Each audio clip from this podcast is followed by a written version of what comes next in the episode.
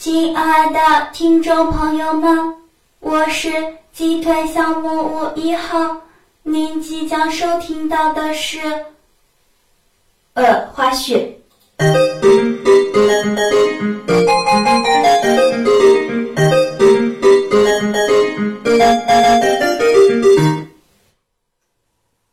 战争与和平，第一卷，第呃呃哪章来着？忘记了，重录。Round one, ready, go! 您为什么不开始呢？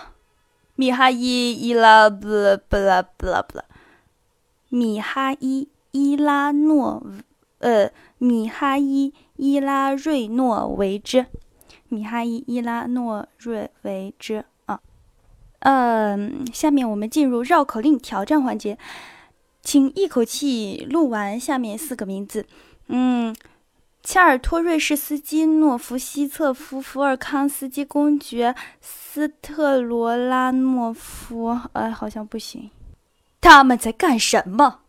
他们在干什么？他向自己低语着。哦，他向自己低语着。嗯，他是在洪亮的低语着。罗斯托夫听到了法国话的声音，但他不能辨别，他只能听到。啊啊啊和呃呃呃呃啊！天啊，这个描写好奇怪啊！他只能听到啊啊啊和呃呃呃呃。话说这个罗斯托夫好奇怪呀，呃，不是有各种妄想症，就爱他们的皇帝爱的深沉，好神奇！果然还需要多揣摩一下。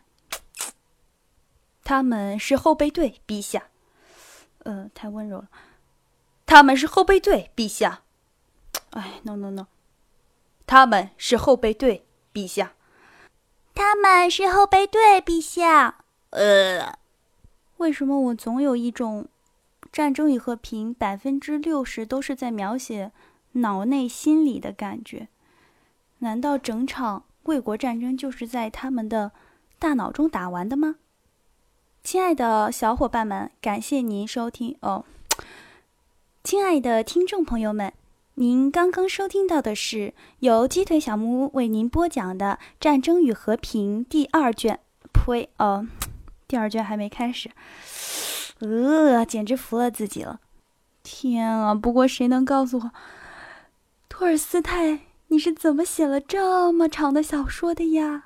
我真的是心累。啊！哦 哦亲爱的听众朋友们，您刚刚收听到的是，嗯，《战争与和平》鸡腿小木屋的部分花絮。